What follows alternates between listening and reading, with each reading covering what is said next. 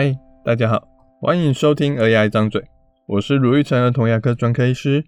这里是一个分享有关小孩看牙一切事情的地方，尤其是爸爸妈妈最常问的问题，或是我最常提醒爸爸妈妈的话，也可能是一些小病人跟我们互动的故事。如果你还想了解更多，请直接 Google 卢玉成，你会找到更多我写的故事与内容。上个礼拜我们提到一个妈妈，好，她跑过来跟我们说，她有在听我们的 Podcast。知道我要跟他说的治疗计划是怎么一回事，这一拜就更有趣了。有一个我第一次看到的国小妹妹，哦，她进来的时候就有点腼腆。我本来想说，诶，一般小女生其实比较害羞，也很常见，就没有想太多。后来妈妈也跟着进来之后，就问妹妹说，诶，你说了吗？哦，在我还在困惑说说什么的时候，妈妈说，她她有在听你的 podcast 哦。哦，这真的让我非常的惊讶。我以为这 podcast 的听众主要会是家长，没想到竟然变成小孩子本人也在听，哦，变成全家可以一起听的东西，这也让我蛮开心的。知道一个除了我儿子以外年纪最小的听众。我后来跟妈妈在喂教的时候也好奇的问了一下，诶，妹妹怎么会找到我们 podcast 的？妈妈说他们本来就有在听 podcast，因为妹妹最近牙齿痛，所以妈妈跟妹妹说。不然我们来找找看有没有牙医在说这方面的问题，好，才找到我们。其实我觉得这就是一个很好的示范，示范什么？示范怎么样去解决问题。因为遇到问题的时候，家长不是就直接丢一个解答给小孩，而是跟小孩一起去寻找答案。这也是近年来所谓的素养教育的核心，也就是解决问题的能力。就像我自己以前的教育经验，你现在问我什么 C 六取二怎么算，赤壁赋内容是什么，狄克森片语我还记得几个，我可以说我一定会考得比现在的国中生、高中生还来得烂。但现实中，我可以知道我要怎么样去找到我想要的资料，我不用去当一个人体字典，记忆的东西，电脑跟 Google。记得的东西比我好上一千倍、一万倍。我只要知道怎么找，要找什么，怎么去找，去哪里找就好了。而这个关键的第一步，其实是问对问题很重要。昨天我接到一个不认识的家长私讯来问我问题，他问说：“诶，他小孩蛀牙了，要抽神经了。”身为妈妈的他非常的焦虑，然后。他问我有没有推荐的牙膏，这让我非常非常的傻眼。我第一次回答还客气的跟他说：“啊，蛀牙了，你应该要去找儿童牙科医师评估，说小孩有什么状况，为什么会蛀牙？不是重点，不是在找牙膏。”妈妈还是相当锲而不舍说：“有啊，他的小孩正在抽神经啊，所以他要来问我到底用什么牙膏才能预防蛀牙。”当你遇到一个蛀牙的问题，知道蛀牙要治疗已经算很不错了，可能已经比一部分家长会来得好了。但只知道要找牙膏的时候，你就是问错问题了。就像昨天也有另外一个家长，他月初才找我们自费涂氟，我也提醒他，他的小孩一岁了，睡觉前一个小时，不管有没有刷牙，都不要再喝牛奶，不要再吃东西了。隔了两个礼拜。妈妈又紧急的带过来，说门牙有个黑黑的洞，是不是蛀牙了？好，一般来说，通常才隔两个礼拜，我会以为他可能只是卡住了某个东西。结果这个小朋友不一样，真的，我检查发现门牙真的凹了一个洞，真的蛀牙了。妈妈懊悔的说：“哎，他小孩不好刷牙，每次刷靠嘴唇的地方就会绷得很紧，不给刷。睡前奶他还是吵着要喝。”可能他觉得，哎，有啊，我都已经三个月就帮小孩涂一次氟了，应该没有关系吧？结果两个礼拜，虽然只是一个小小小小的点，但我真的就是看到一个凹洞，它真的就是蛀牙了。我每次要跟家长聊怎么照顾小孩的时候，都会强调饮食习惯跟清洁习惯是最重要的。氟化物，好，包括牙膏、漱口水。涂氟哦，都只是辅助用，所以这个妈妈要面临的问题不是涂氟涂太少，而是其他的习惯没有做好，不是说因为我有三个月涂氟，因为我有让他用漱口水，因为我有吃氟定，所以我夜奶还是可以喝得很开心，牙齿刷不干净也没有关系。就算回到第一个妈妈身上，就算已经开始治疗牙齿的蛀牙了，可是你的习惯没有改善，这次蛀左边，下次蛀右边，今天抽下面的牙齿的神经。改天就抽到上面牙齿的神经，它一定还会反复的发生。这也是为什么我看牙的时候，其实花最多的时间不是在治疗牙齿，而是在跟家长沟通怎么照顾牙齿。因为为什么会蛀牙，比怎么治疗蛀牙重要太多了。我的一个大学好朋友张天耀医师，他是个牙齿根管治疗的专科医师，也在。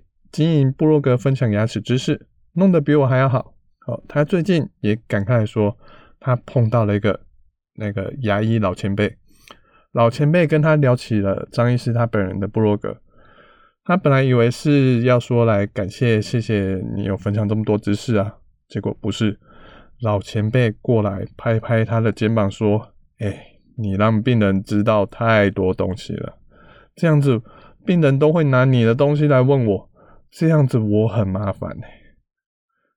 这位老前辈遇到病人拿着正确的知识来讨论时，老前辈竟然不是因为知病人知道更多而开心，反而觉得病人太聪明了，不好去应对。我觉得这个老前辈完全把问题放错地方了。要能很好的跟病人应对，有两种方法，一种是提升自己的能力，让病人问不到。一种是降低病人的能力，让他笨笨的，让他不知道要问什么，让他觉得，哎，只要听医生的话就好了。后者可能很有效，可能很快，可能看诊的效率会很高，但前者才是让整体社会一起进步的方法。只想要让病人、民众更的变得更无知、更好操作，终究是会在阴沟里翻船的。你不让病人搜寻到正确的知识，他最后就是会拿他婆婆妈妈、他长辈、他亲戚说啊，我牙齿不用治疗，我抽完神经不需要套牙套，拿这些不正确的知识来烦你。另外，这礼拜还有一个家长让我印象很深刻。我在跟这位妈妈聊怎么照顾小孩牙齿时，妈妈大大方方的跟我说，她会打小孩，她会骂小孩。小孩不给刷牙，她先是骂他，再不听就真的给他打下去。可是后来妈妈很快她就不再打小孩了。为什么？不是因为妈妈突然良心发现，而是妈妈发现，就算把小孩打到 OK，小孩还是刷牙，还是会哭，还是会挣扎。惩罚是个看起来很快就会收到成效，但长期动力来说没什么用的东西。所以，好的儿童牙医他不会打小孩，也几乎不会去骂小孩。儿童牙医有个常规的方法叫做 voice control，声音控制，是用一个落差比较大的声音来让小孩恢复冷静。以前我还我还在念研究所的时候，以为这就是要靠很大声来让小孩紧张害怕。常常我在儿童牙医诊间的最深处用 voice control，可能家长在远远的门口就会听到了。效果好吗？后来我发现，其实不好。小孩会怕，但不见得会解决你的问题，甚至还会引发很多问题。现在受完训完整的训练很几年了，我到现在我还是会用 voice control，但我只会去转变语音的态度，变得比较严肃、比较冷静，但其实就会有很好效果。比如说，突然的变成你看着我，很好，没错，嗯，就是这样。大概是这种态度上的转变，其实效果就很好了。我面临的问题是，小孩的注意力没有放在我身上，而不是我说话的声音大小声。再从更远的角度来说，有时候小朋友不是不愿意配合，而是他第一次或是前几次来治疗牙齿，他不知道牙医师希望他做什么，不希望他做什么。你跟他说要刷牙，要治疗牙齿才不会痛，这是事实。但小孩管不了那么长远的东西。我们只要在他做出我们希望动作的时候，我们给他奖励；在他做出我们不希望他做的动作时，不要有反应。就算是两三岁孩子，其实也会慢慢知道我们要他干嘛。小孩有时候他不是不会配合，而是不知道他要配合什么。他不知道刷牙的时候要张开嘴巴，他不知道张嘴巴对他来说有什么好处，能帮到什么忙。所以不是打小孩打到他张开为止，而是让他知道说张嘴巴有帮助。问对问题才能找对方法，找对问题。找出答案，甚至让爸爸妈妈知道问题在哪里，知道要去哪里找解答，都是一件辛苦的事情。但我相信，不用很厉害才开始做，而是要开始做才会很厉害。总是要有第一步，才会有后面的那些成果。我的部落格从零到一百万，花了我好几年的时间。Podcast 从第一集到现在二十几集，也还在苦苦的经营当中。我。这个礼拜，好，还跑去帮一群国小老师演讲，都是因为我相信说，越多人知道正确的牙齿知识，就越少小朋友会被他的家长、被他的家长的朋友说，哎，乳牙干嘛治疗，而耽误了治疗的宝贵时机。照顾小孩牙齿，不是靠着医生半年或三个月涂氟，或是选好一条牙膏就可以达到的，需要的是平时的累积与照顾。找出蛀牙的原因，想出相对应的解答，才是长远之计。牙齿的健康是一条单行道，你蛀牙了就是蛀牙了，不会再恢复了。有些小朋友可能六岁甚至更小就开始在蛀牙，当他十二岁开始懂事，开始了解牙齿很重要的时候，已经来不及了。蛀牙的伤害已经会跟着他一辈子，只能看牙齿一脚踏入。死亡漩涡之中，越早开始照顾牙齿，就能有越好的牙齿。祝大家的牙齿都能健康平安。我是卢玉成儿童牙科医师。好，如果你喜欢我们这节内容，欢迎分享，还给我们一些评论跟意见哦。我们下次见，拜拜。